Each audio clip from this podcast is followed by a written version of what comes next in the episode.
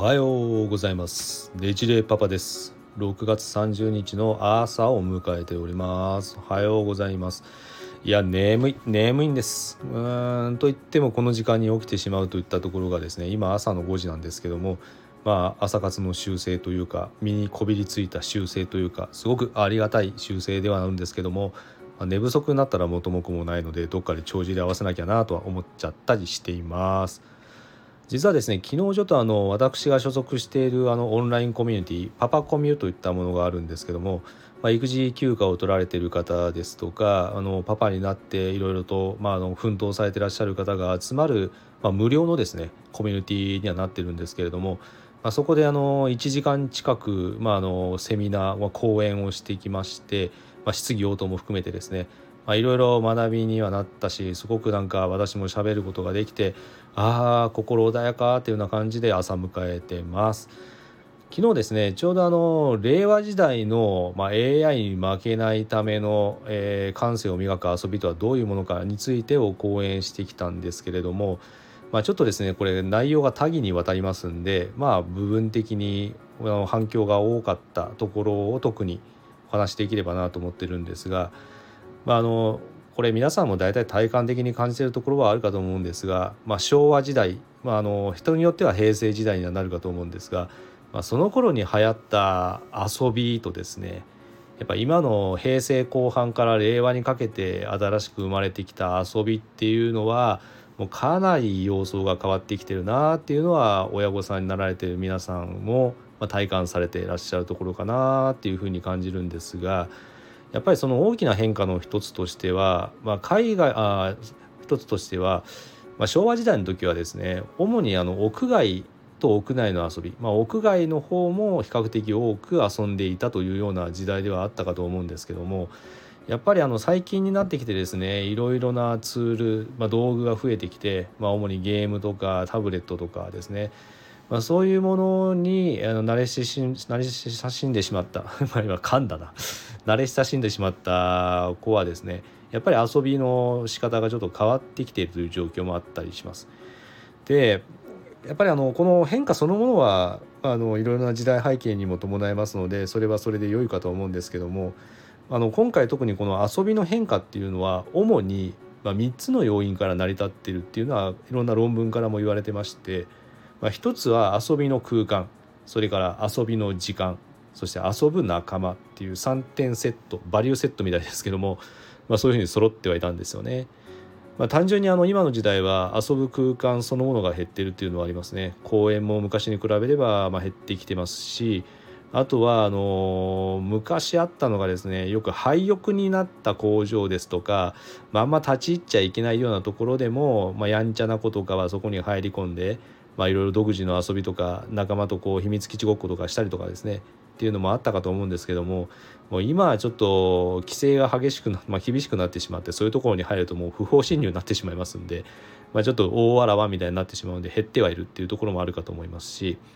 あとは時間ですよね。やっぱり最近の子は習い事とか、まあ、いろんなことで忙しいっていう子もいますし遊びの内容が屋外遊びからゲーム遊びとかそういうものに変わってきてるというところもありますので時間の、まあ、子どもの可処分時間の変化っていうのも一つ取り上げられてます。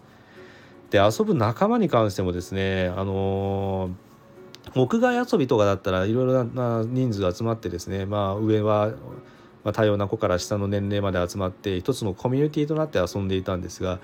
最近はゲームでつながってることの遊びですとかまあ、そういうようなもので、まあ、つながっていくことをこうやって遊んでいくっていうふうな形になってしまってますんで、まあ、ちょっと仲間にも変化が出てきているというところでこの3点セットが多く挙げられているところになるんですけども、まあ、私独自の判断としてちょっと一つ加えたのが道具も変化しているというふうに考えていまして。それがあの過去ですねあの昭和時代に遊んでいたような、まあ、ちょっとかなり古いですけどベーゴマですとかけん玉ですとかお手玉ですとかおはじきですとかそういうようなものが昔はありましたが、まあ、今はそこにゲームとか動画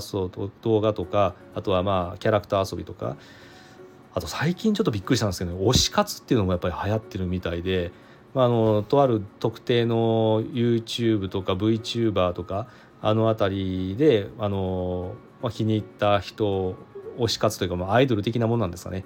まあ、推したりですとかあとはそういうものを応援したりするようなものも一つの遊びとしてレクリエーションに入ってきてるということでいやこれまた大きな時代の変化だなと思ってちょっと感じたりはしています。で今日ちょっとお伝えしたかったのがその中の、えー、項目のうちの一つなんですけども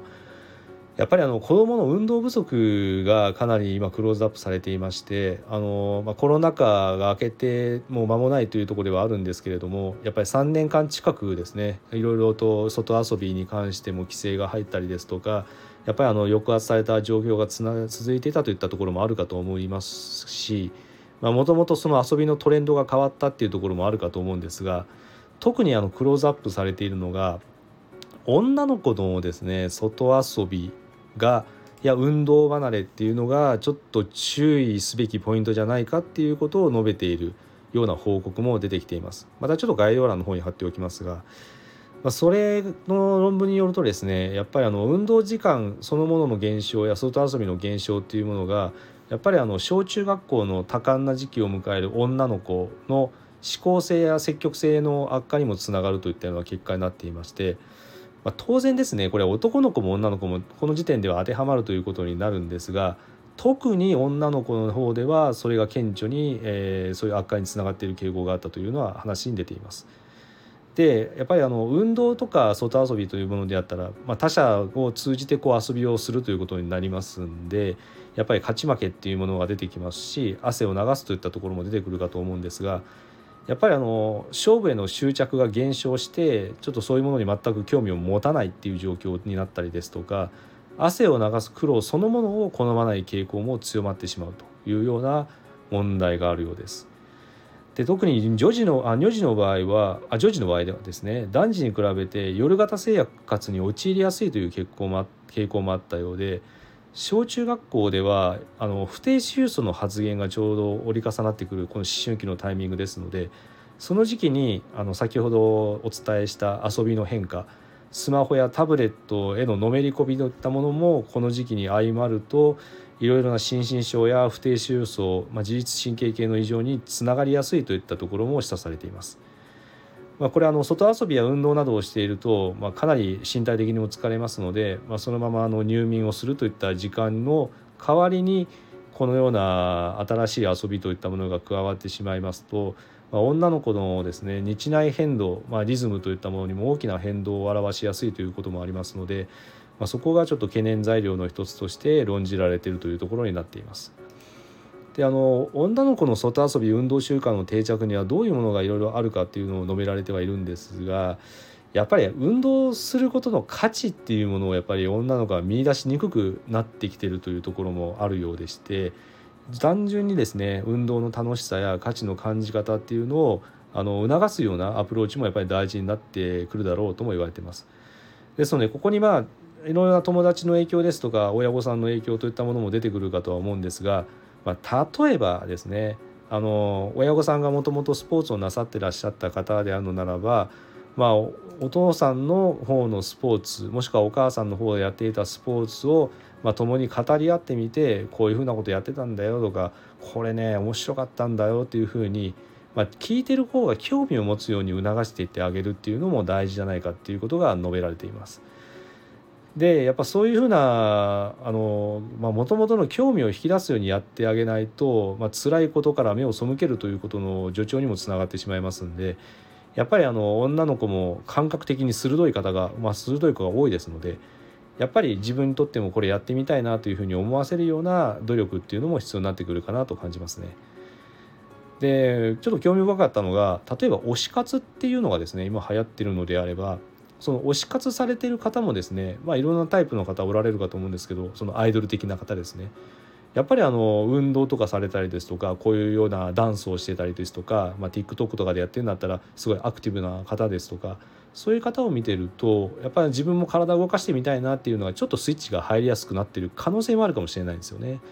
そういうところであの君の好きなこういうこともやってるんだったらちょっとこれやってみたら面白いんじゃない？っていうふうにすっとこう後押しすると意外にぴょんとこう始めたりとか、まあ、新しい趣味を見つけたりするというような方向にもなっていくかもしれませんので、まあ、あの自分の親御さんの手の届く範囲のところからそういうふうな促し方をしていくとひょっとすると良い運動習慣の、まあ、まあ最初の第一歩というのが見えてくるのかもしれないですね。まあ、私も娘がおりますので、まあ、いつかこういう時期を迎える時のために考えておかなければいけないなと思いつつ、まあ、私自身の勉強も兼ねて、まあ、こういうふうなあの、まあ、昨日ですねちょうどパパコミというところでアウトプットさせていただきましたが、まあ、お話しする機会をいただけて本当に勉強になったなと思っています。またあのもしこれ仮にパパさんが聞かれるようなことがあればですね概要欄にもパパコミのものも貼っておこうと思いますのでご興味のある方は是非あの来ていただければ幸いです。というような感じでですねちょっとあのやっぱりこの時期運動離れというのは男女ともにあの問題になりやすいところではあるんですが、まあ、特に女性の場合、まあ、女の子の場合はですねもともとの生理的なものですとかあとは性別的なものも相まってあのこのような運動不足の影響といったところが助長されやすいところにもありますので、まあ、我々親の方もそれを念頭に置いて、まあ、運動を促すような環境づくりをやっていかなきゃいけないなと感じた次第です。というわけでですね今日の収録は一旦ここまでにさせていただこうと思いますが、まあ、ちょっとこの収録だけでは語りきれないところは別の機会にお話ができればと思っています。今日も聞いていただきましてありがとうございました。まあ、皆様におきましても良き一日になることを願っております。それではまた次の配信でお会いしましょう。